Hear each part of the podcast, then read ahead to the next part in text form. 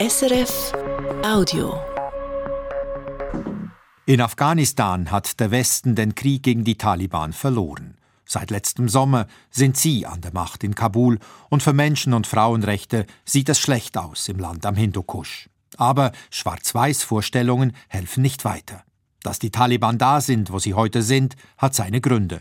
Und es stellt sich die Frage, ob es nicht eine Zukunft mit den Taliban geben muss, wenn es ohne sie nicht ging.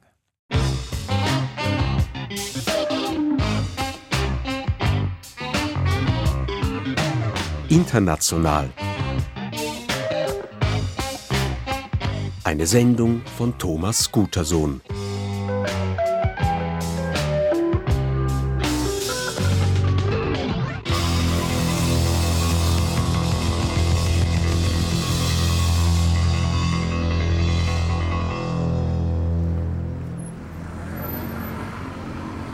Auf den ersten Blick ist vieles beim Alten geblieben in Kabul. I love Afghanistan, die große Aufschrift am Flughafen ist immer noch da, sowie die Staus auf dem Weg ins Stadtzentrum. Und die unzähligen Checkpoints an denselben Kreuzungen wie immer. Auch sie sind noch da.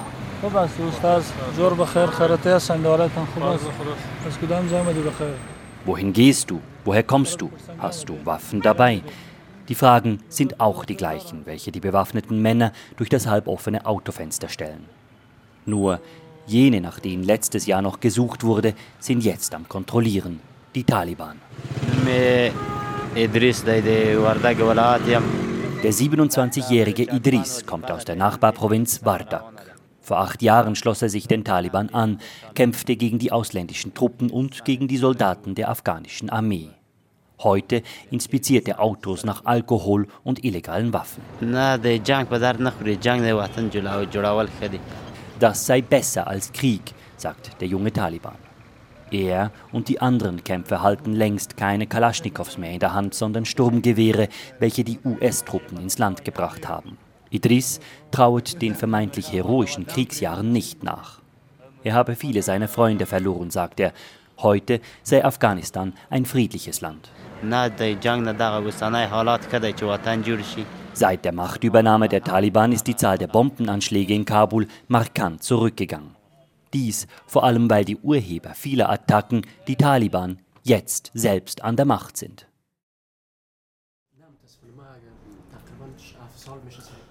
Unter der Oberfläche, im Stillen, hat sich aber sehr wohl einiges verändert in Kabul In einem Buchladen im ersten Untergeschoss eines Hochhauses, nicht weit vom Taliban-Checkpoint entfernt, treffen sich ein paar Studenten. من خودم شخصا ورزش هم میکنم در عرص رشته تکواندو همچنان بوکس کار کردیم Sie mache Taekwondo und gehe regelmäßig ins Boxen, sagt diese Studentin.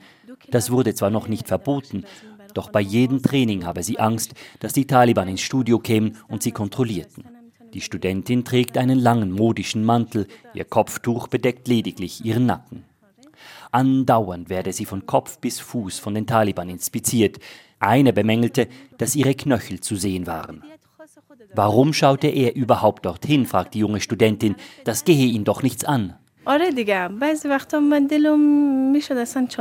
Seit Februar dürfen Frauen ohne männliche Begleitung nicht mehr über größere Distanzen reisen. Das sei völlig realitätsfremd, empört sich die junge Studentin, soweit es die gedämpfte Atmosphäre im Buchladen zulässt. خب این واقعا خیلی یک حرف غیر منطقی زدن چرا یک زن مثلا من خودم اینجا که هستم Ihre Eltern lebten nicht in Kabul und sie habe keinen Bruder. Wie solle sie nun zu ihrer Familie nach Hause fliegen, mit einem fremden Mann an ihrer Seite? Absurd sei das. Ein junger Mann gesellt sich zur kleinen, konspirativen Gruppe. Man kennt sich hier. بالاخره این تراژدی که شش ماه قبل در افغانستان اتفاق افتاد ما چه بخوایم نخوایم تمام ابعاد زندگی ما رو متاثر میکنه مثلا ما Früher konnten wir frei unsere Meinung sagen und demonstrieren. Heute muss ich hier im Versteckten reden. Er war ein Beamter der früheren Regierung, nun ist er arbeitslos.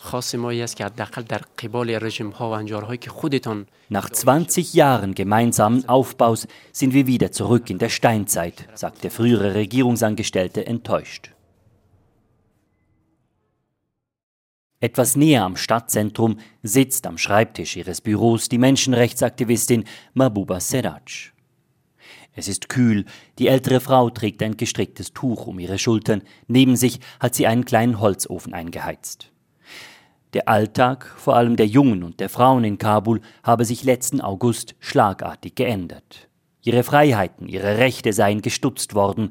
Kein Wunder also, dass sie enttäuscht seien, sagt die Menschenrechtsaktivistin. The young generation and the women, they are very disillusioned. And, and I give them all the right in the world to be disillusioned. Und sie hätten auch alles Recht der Welt, enttäuscht zu sein. Enttäuscht von ihrem alten Präsidenten Ashraf Ghani, der fluchtartig das Land verließ, als die Taliban vor den Toren der Stadt standen. Und in den Wochen danach wurden rund 100.000 Menschen evakuiert, die für die Regierung arbeiteten oder für ausländische Arbeitgeber. Das war ein noch nie dagewesener Braindrain, sagt die ältere Frau wehmütig. There is such a big brain drain. And that is something that breaks my heart every single time I think of it. Das schadet dem Land. Doch auch da, es sei das gute Recht der Leute, das Land zu verlassen. Mehbuba Seraj, eine Nichte des früheren Königs Amanullah Khan, blieb in Kabul zusammen mit ihrem Hund, der neben ihrem Stuhl ebenfalls die Wärme des Holzofens genießt. Sie nennt ihn liebevoll Bullet, Geschoss. Letztes Jahr wurde Seraj vom Time Magazine als eine der 100 einflussreichsten Persönlichkeiten des Jahres ausgezeichnet für ihr unermüdliches Engagement, vor allem für die Afghaninnen. Unverblümt kritisiert sie die letzte Regierung. No, of course, there was no good government. That government was awful. If that government wasn't awful, this bad Taliban wouldn't be where they are today.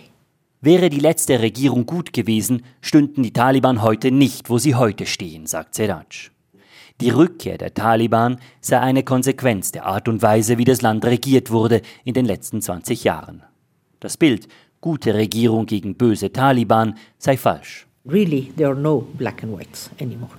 And there's just these shades of gray. Schwarz und Weiß gibt es nicht in Afghanistan, es gibt nur Grautöne, sagt die Menschenrechtsaktivistin.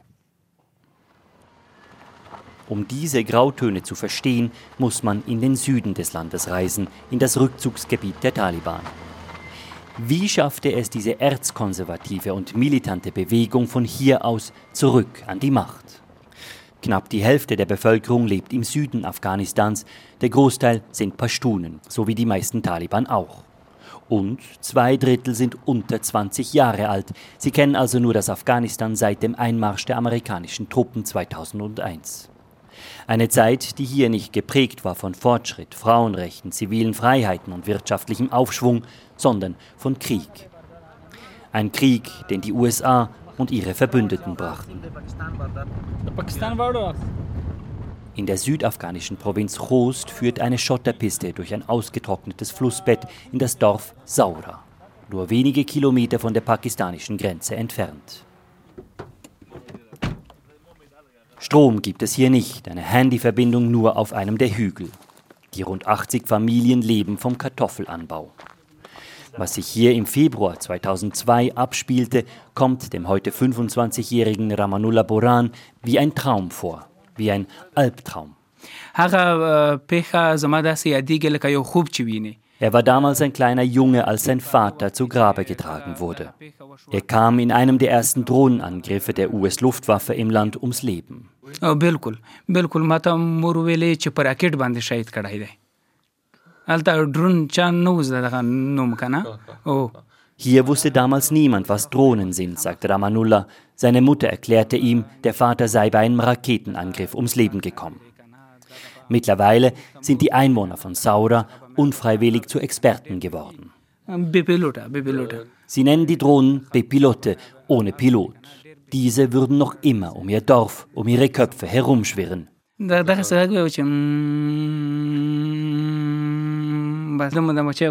Sie seien wie Moskitos, sagt der junge Ramanullah. Er ist mit dem Ton aufgewachsen, hat sich daran gewöhnt. Doch seine Mutter wird noch immer wütend, wenn sie die Drohnen hört.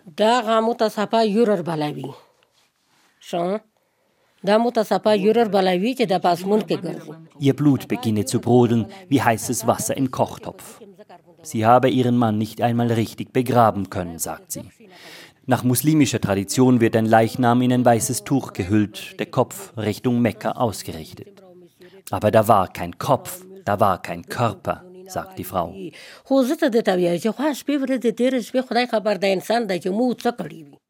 Das Dorf Saura ist dem amerikanischen Geheimdienst bekannt. Hier hat der CIA in den 1980er Jahren Mujahedin ausgebildet, sogenannte Gotteskrieger im Kampf gegen die sowjetischen Besatzer. Auch Osama bin Laden soll damals hier Kampferfahrungen gesammelt haben. 20 Jahre später, 2001, als die westlichen Truppen einmarschierten, wurde bin Laden wieder hier vermutet, deshalb die Drohnenangriffe. Ramanullah Boran erinnert sich.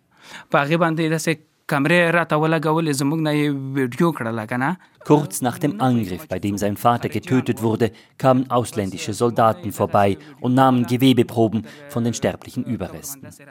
Seither sei niemand mehr vorbeigekommen. 20 Jahre lang nicht. Laut dem Büro für Investigativjournalismus haben die USA rund 13.000 Drohnenangriffe in Afghanistan geflogen. Vier bis 10.000 Menschen sollen dabei umgekommen sein. Wie viele Zivilisten, weiß niemand. Drohnen sind das eine. Der amerikanische Geheimdienst unterhielt auch speziell ausgebildete afghanische Bodentruppen, die den Menschen in der Region das Leben schwer machten. Die Khost Protection Force, kurz KPF. Eine rund 3000 Mann starke Einheit. Ihre Aufgabe war es, die Taliban aufzuspüren, die sich in Khost versteckt hielten. Buchstäblich jedes Kind stand unter Verdacht. Shakirullas Haus befindet sich in einem Außenquartier der Stadt Khost, an einer vielbefahrenen Straße. Auf einem Geröllfeld spielen Kinder Cricket. Hier spielte auch Shakirullas neun Jahre alter Sohn Kabir.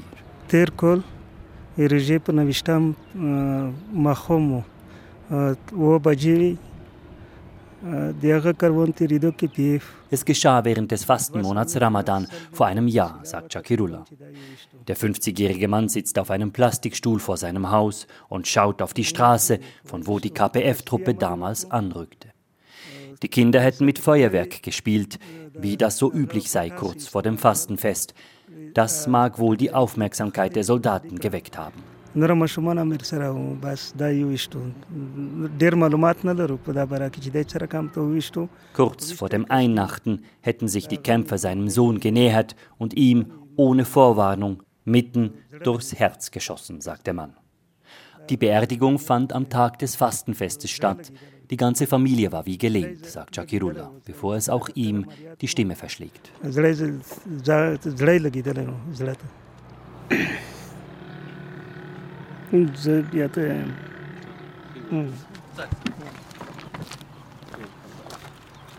Er bittet um einen Moment Geduld, steht auf und entfernt sich.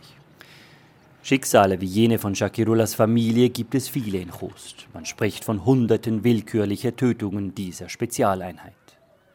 Nur langsam kehrt Shakirullah zu seinem Plastikstuhl zurück und bittet um Entschuldigung.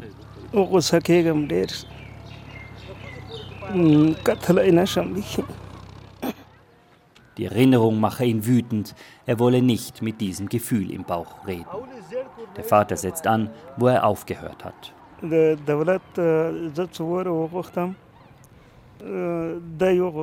Mehrmals habe er um eine Aufklärung der Tat gebeten. Und jedes Mal musste er den Behörden erneut erklären, was genau geschah. Doch der Fall wurde nicht weiterverfolgt, weil die KPF involviert war. Die Einheit war von jeder Strafverfolgung befreit.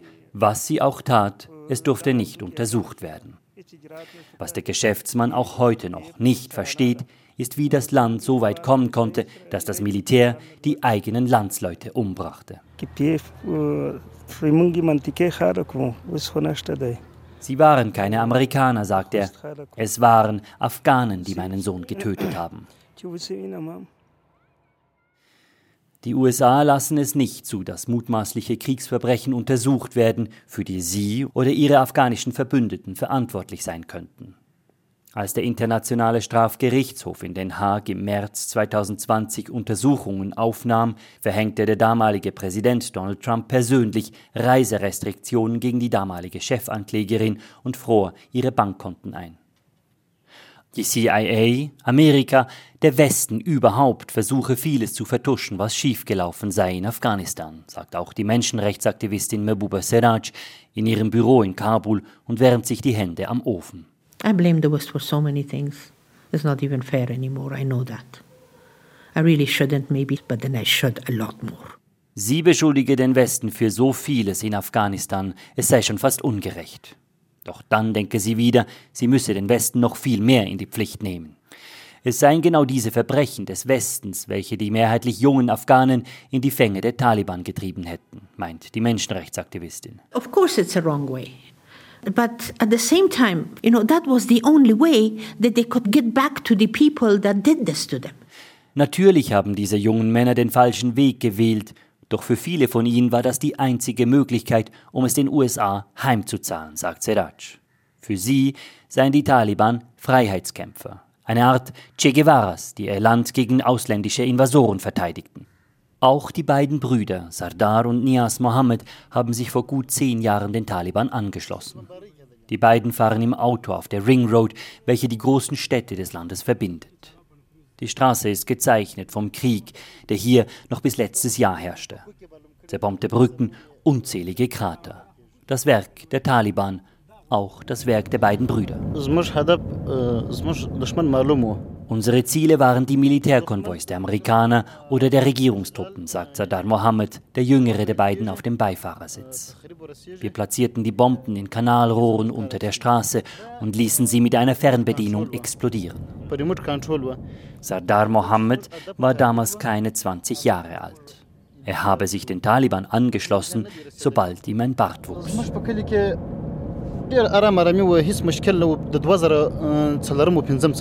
US-Soldaten hätten in einer Nacht 2007 seinen Vater und sechs seiner Onkel getötet. Die Truppen hätten Hausdurchsuchungen gemacht und jeden erschossen, der herauskam. Laut den Erzählungen der Taliban seien damals rund 40 Menschen umgebracht worden. Seit dem Vorfall werde ihr Dorf Dorf der Märtyrer genannt, sagt Nias, der ältere der beiden Brüder, stolz hinter dem Steuerrad.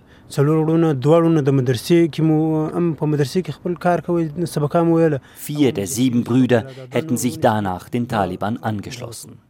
Mit jeder Tötung vermeintlicher Taliban-Kämpfer wuchs eine Vielzahl tatsächlicher Kämpfer nach, wie Köpfe einer Hydra.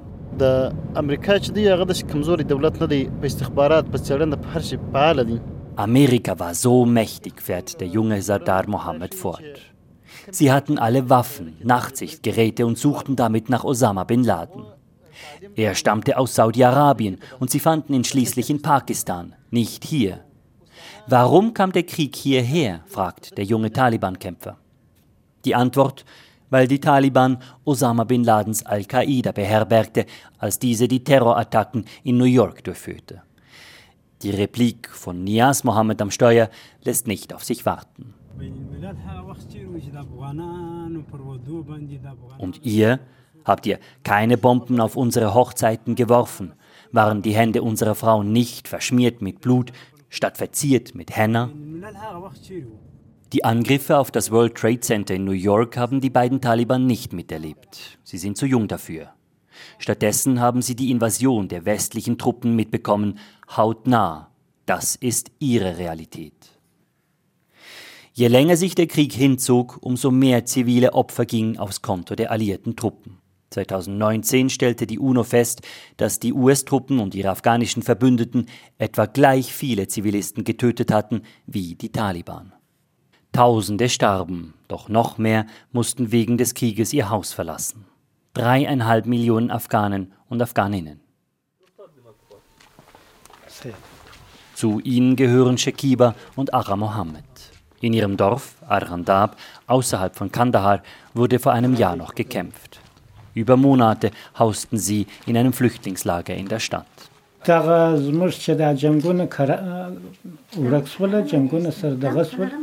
Doch nach der Machtübernahme der Taliban konnten sie wieder in ihr Dorf zurückkehren, sagt Ara Mohammed. In ihr Haus, eine kleine Lehmhütte ohne Strom und Wasser.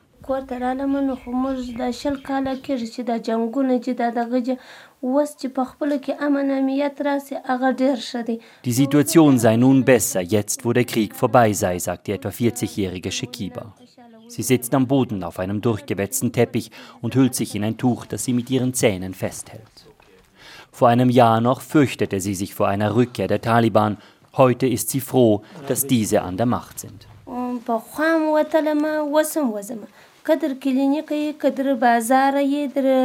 Sie könne wieder auf den Markt und schicke ihre Kinder in die Madrassa. Das sei während den letzten Jahren nicht möglich gewesen, sagt sie. Vor den Taliban fürchte sie sich nicht. Sie würden sie in Ruhe lassen. Der Krieg mag vorbei sein. Was bleibt, ist die Armut. Der Sack mit Weizen sei fast leer, sagt Ara Mohammed. Sie würden nur noch Brot essen. Etwas anderes könnten sie sich gar nicht leisten. Die Bevölkerung auf dem Land wurde besonders hart getroffen letztes Jahr, denn zum politischen Umbruch kam eine Dürre hinzu. Kaum ein Bauer konnte etwas ernten. Der Winter sei hart gewesen, sagt Jekiba. Aus lauter Hoffnungslosigkeit versuchen sie, eine ihrer Töchter zu verkaufen. Wenn sie genügend zu essen hätten, würden sie sich das nie überlegen. Doch nun sei es die einzige Möglichkeit, um den Rest der Familie durchzubringen, sagt die Mutter von vier Mädchen und drei Jungen.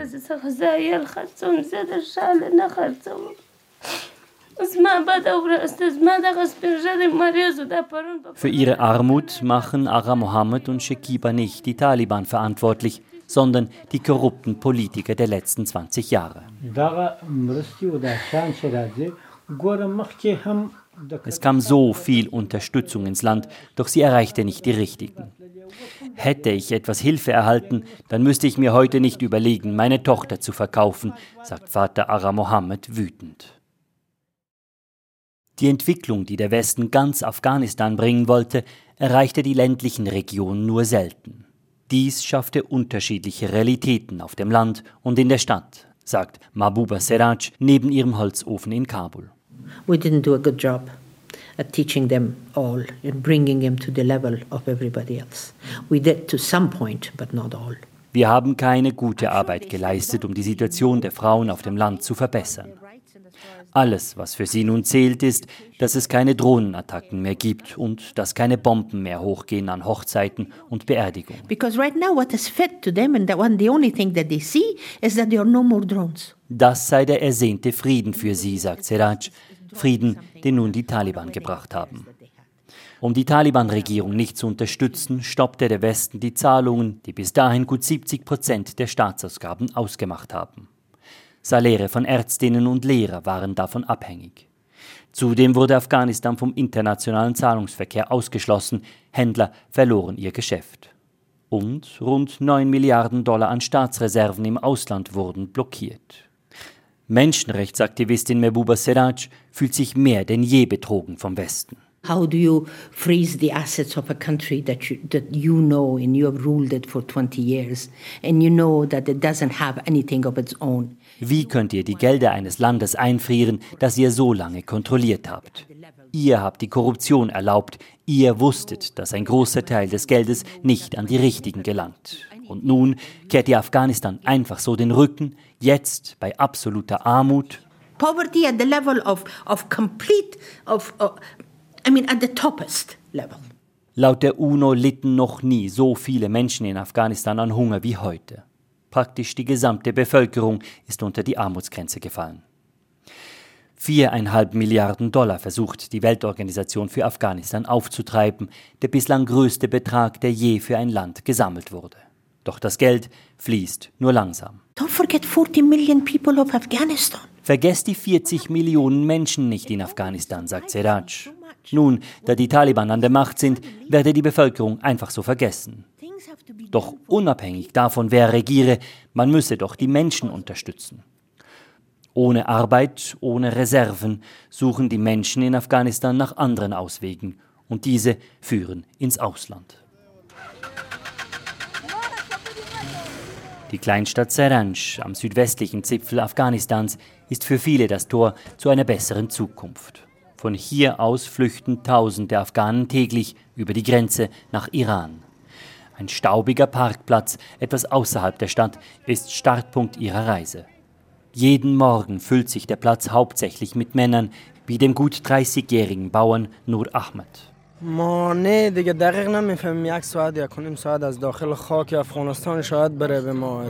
Acht bis neun Stunden werde er nun unterwegs sein und in der Nacht die Grenze überqueren. Im Iran wolle er auf dem Bau oder in der Landwirtschaft arbeiten. Nur Ahmed sitzt auf der Ladebühne eines Jeeps mit etwa 20 anderen. Einzige Polster sind ihre Reisetaschen.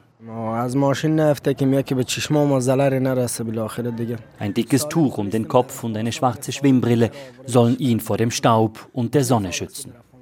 Nur Ahmad kennt sich aus. Bereits zum vierten Mal überquert er die Grenze, doch bisher wurde er immer aus dem Iran deportiert. Unter Folter, wie er sagt.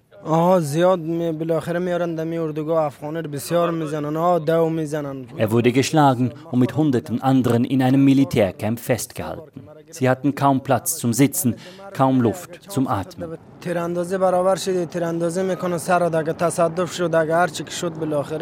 Es sei wie ein Glücksspiel, sagt er, doch die wenigsten gewinnen. Nur etwa ein Drittel der Flüchtlinge schafft es in Iran, irgendwo unterzutauchen. Offensichtlich eine immer noch genügend große Erfolgsquote für die jungen Männer hier. Die Kosten für ihre Schlepper können die Arbeitsmigranten später im Iran abarbeiten. Niemand hier hat genügend Geld in der Tasche, um die Fahrt zu bezahlen.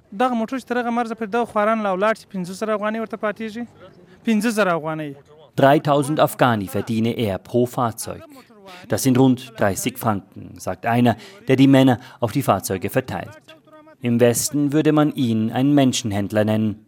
Er selbst sieht das etwas anders. Er sorge für eine sichere Reise und dafür, dass sie auf der anderen Seite der Grenze von den richtigen Leuten in Empfang genommen würden. Illegal sei das vielleicht dort. Hier laufe alles korrekt ab, inklusive Steuern an die Regierung. Für jedes Fahrzeug, das hier den Parkplatz verlässt, muss er den Taliban einen Drittel des Verdienstes abgeben. Und die Geschäfte laufen gut. Laut Angaben der UNO-Migrationsorganisation verlassen pro Monat im Schnitt gut 100.000 Menschen das Land. Viele hier machen den Westen dafür verantwortlich, dass sie in Afghanistan keine Arbeit finden. Auch Nur Ahmed mit der aufgesetzten Schwimmbrille.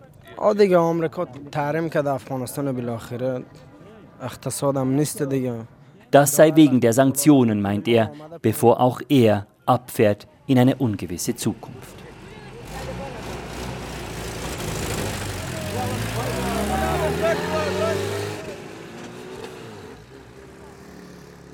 Nach dem Brain Drain, dem Auszug der gut ausgebildeten, gehen nun auch die Arbeiter. Afghanistan ist nach allen Kriterien ein gescheiterter Staat. Und das nicht erst, seit die Taliban an der Macht sind. Ohne die Milliardenzahlungen aus dem Ausland sei das Land seit 2001 nicht überlebensfähig gewesen. Nicht unter Hamid Karzai, nicht unter Ashraf Ghani und erst recht nicht jetzt unter den Taliban, sagt die Menschenrechtsaktivistin Mehbooba Seraj. They don't know how to govern. They were fantastic warriors, there's no doubt. They won a war, no doubt. But to govern a country of 40 million people? Die Taliban wüssten gar nicht, was es bedeutet, ein Land mit 40 Millionen Menschen zu regieren. Sie seien vielleicht gute Kämpfer und wüssten, wie man Kriege gewinnt, aber regieren, nein, das können sie nicht. Und dennoch seien sie jetzt an der Macht. Sie hätten den Krieg gewonnen, und das müsse der Westen allmählich einsehen. The Taliban government are the winners, whether I like it or not. It is what is. So the West can, can, can, can kill themselves and start, you know, uh, scream and hit their heads on the wall, but it won't change anything that they lost this war. I'm sorry. Der Westen kann tun und machen, was er will, aber es ändert nichts an der Tatsache, dass er den Krieg verloren hat und sich mit den Taliban arrangieren muss, sagt Seraj deutlich. Das Land jetzt zu isolieren, würde Afghanistan wieder zurückkatapultieren in die Zeit vor 2001, als die Taliban ebenfalls auf sich alleine gestellt, das Land unterdrückten. Das sei der denkbar schlechteste Weg. This is not, this is not right. This doesn't work. Man kann doch nicht einfach immer wieder dieselben Fehler wiederholen und hoffen, dass etwas anderes herauskommt. Ist das nicht die Definition von verrückt? fragt Seraj rhetorisch. Stattdessen spricht sich die Menschenrechtsaktivistin für einen Dialog mit den Taliban aus. Denn von sich aus würden diese Frauenrechte nicht einfach so umsetzen. Das müsse man ihnen schon abbringen, sagt die Aktivistin.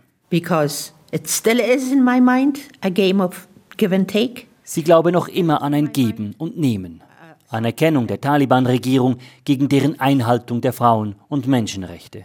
Nur so habe Afghanistan eine Zukunft. It has to be. What they're going to do? They're not going to recognize Afghanistan forever. Was wäre die Alternative? Dass Afghanistan von der Erdoberfläche verschwinde? Das dürfe nicht sein, sagt die Menschenrechtlerin. Es braucht ein Umdenken. Schwarz und Weiß gibt es nicht in Afghanistan. 20 Jahre lang hat der Westen die Taliban bekämpft, es hat nicht funktioniert. Wenn es in Afghanistan nicht ohne die Taliban geht, muss es mit ihnen gehen.